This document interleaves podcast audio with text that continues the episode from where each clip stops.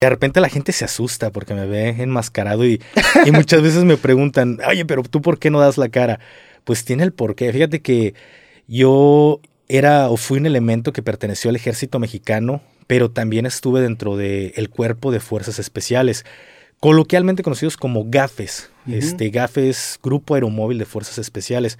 Anteriormente estas unidades, como bien lo dice su nombre, eran pequeños grupos, pequeñas unidades. Hoy en día ya son batallones de, de 600, hay 6 en el, en el país y pertenecía a una, una, una unidad de fuerzas especiales.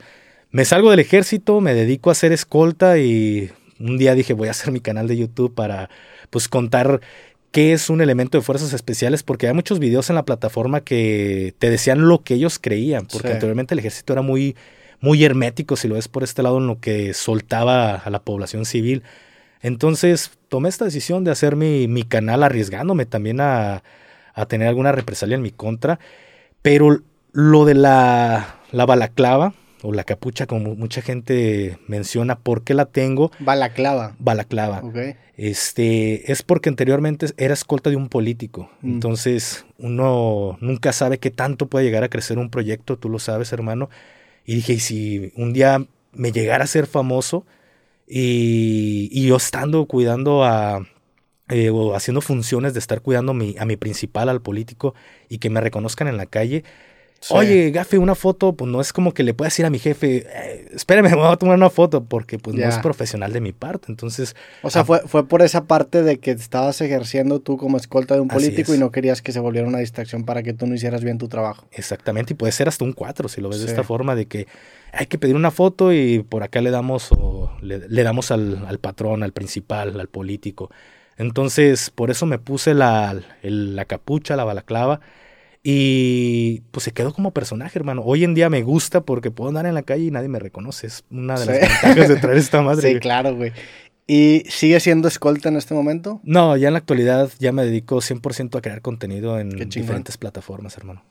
Este, ¿y hace cuánto fue lo, lo, del que empezaste el canal en YouTube? ¿Empezaste con un podcast? ¿Eso fue lo primero que hiciste? No. ¿O empezaste con testimonios de, de lo que habías vivido? Así es. Em, al principio empecé con blogs y si lo podemos ver de esta forma. Tengo dos años que inicié mi canal en, en YouTube y yo le batallé mucho, güey, para entrar al ejército mexicano. No es como se suele creer de que en las películas, porque las películas influyen mucho en cómo vemos las cosas, porque tenemos como, como vecino a Estados Unidos y pensamos que todo es igual. Yo dije, al primer día que llegue me van, a, me van a contratar y me van a rapar. Y nada de eso, hermano. Yo me tardé un año para poder causar alta dentro del ejército mexicano pero no es porque fuera muy difícil, sino porque los elementos, los soldados que estaban en la entrada, yo, llegaba y, oye, este, ¿hay vacantes?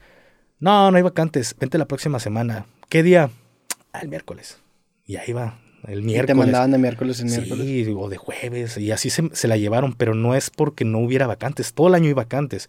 El detalle es de que ya que entras te das cuenta de que la guardia en prevención son elementos que tienen a lo mejor un mes, dos meses desplegados, andaban fuera en algún municipio, algún estado pues conflictivo, llegan a su batallón y los meten de guardia en prevención cuidando las puertas y andan desgastados, hermano, andan cansados. Entonces el hecho de pasar a un civil a, a, querer causar alta es hablarle a un soldado que está dormido, que no sabes cuánto tiempo tiene sin, sin descansar, y es molestarlo porque el civil no puede ingresar a un batallón sin tener un acompañante militar. Entonces los soldados lo hacían para no molestar a sus compañeros que estaban desgastados, pero tardé un año más o menos en, en que tuve la suerte de sí, güey, que un soldado me dijo, hermano, mira, cuídate esto, los dedos, este, quítate la perforación.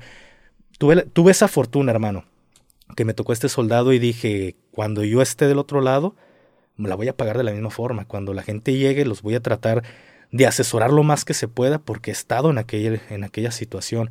Entonces, cuando hago mi canal, fue enfocado en ayudarles a las personas cómo ingresar al ejército, pero también qué hacer y qué no hacer, porque uno comete errores que pues no te das cuenta que está mal y te puede costar arrestos, te puede costar tu libertad, entonces eh, encaminarlos por el qué no hacer, al final de cuentas yo la regué y no quería que la demás gente la regara.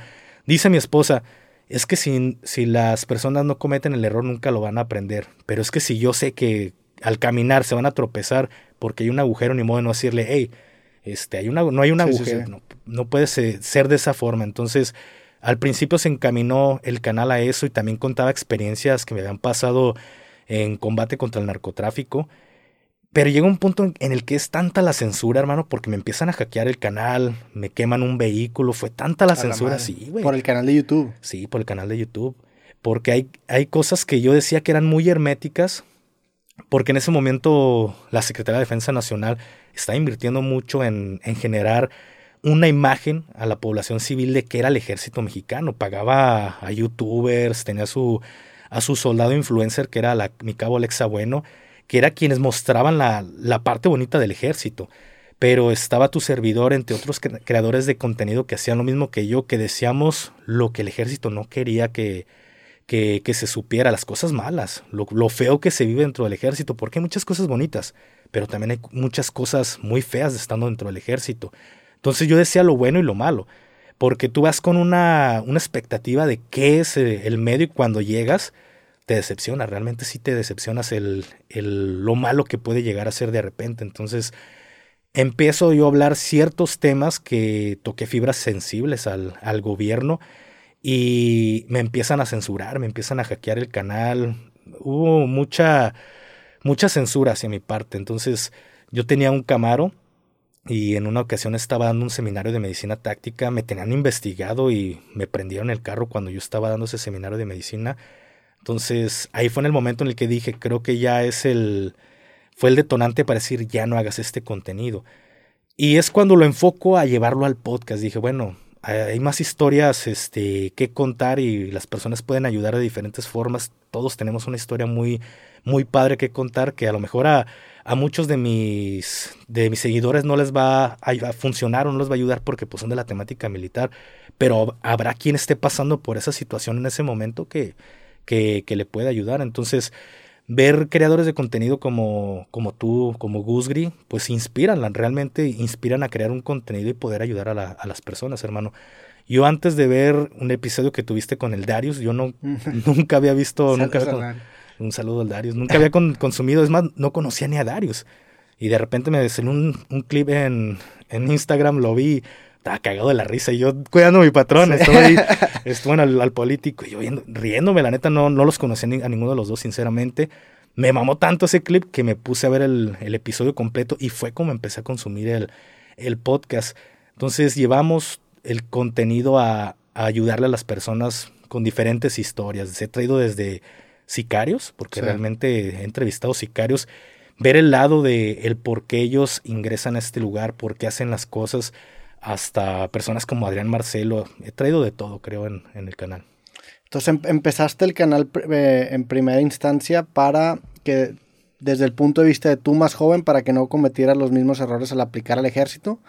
Y lo, lo, te empezaste a meter en problemas y lo empezaste a orientar más a testimonios, a intentar contar los dos lados de las historias y, digo, me identifico con lo que, lo que dices y guardando todas las proporciones de riesgo, pero yo cuando antes hacía videos hablados o videos de crítica política, el nivel era completamente distinto a un podcast. O sea, los temas que tú puedes abarcar en una conversación en donde tú y yo estamos hablando y la cámara nos está espiando es mucho más extensa. Ah, yo volteo a ver a la cámara y ejerzo la retórica para intentar convencer a las personas de tal y tal cosa. Entonces, me, me identifico mucho con esa parte de decir, en un principio contando estos testimonios, pues había gente intentando censurarme o, había incluso movías de más el tapete, güey. Sí. Eh, y, y, sí, güey, o sea, yo también pasé por una etapa similar, obviamente sin, sin el riesgo que, implica el, ser un ex militar, pero, pero el podcast es muy permisivo en ese sentido, ¿no? Así es, porque realmente, pues uno lo hacía por amor al arte porque tú sabes que cuando tocas ciertas fibras sensibles te dejan de recomendar, el CPM lo traes muy bajo, realmente no, no, no ganaba por hacer el, el contenido que estaba llevando a cabo, pero me estaba arriesgando, pero yo sentía que valía la pena el que las personas pudieran conocer el, el otro lado de la, de la moneda y dijeran, ah, mira, el ejército es de esta forma.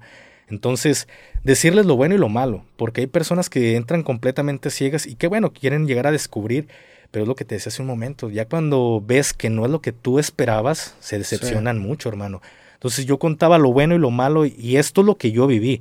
Quizá tú vivas otra cosa totalmente diferente y tú veas el ejército de otra este, forma muy diferente a lo que yo la vi. Entonces, al, fue enfocado más que nada a crear un contenido de esta forma y pues hoy en la actualidad estamos ya con, con lo del podcast trayendo diferentes historias, no nada más este, hablo de lo mío, he traído de, de todo tipo.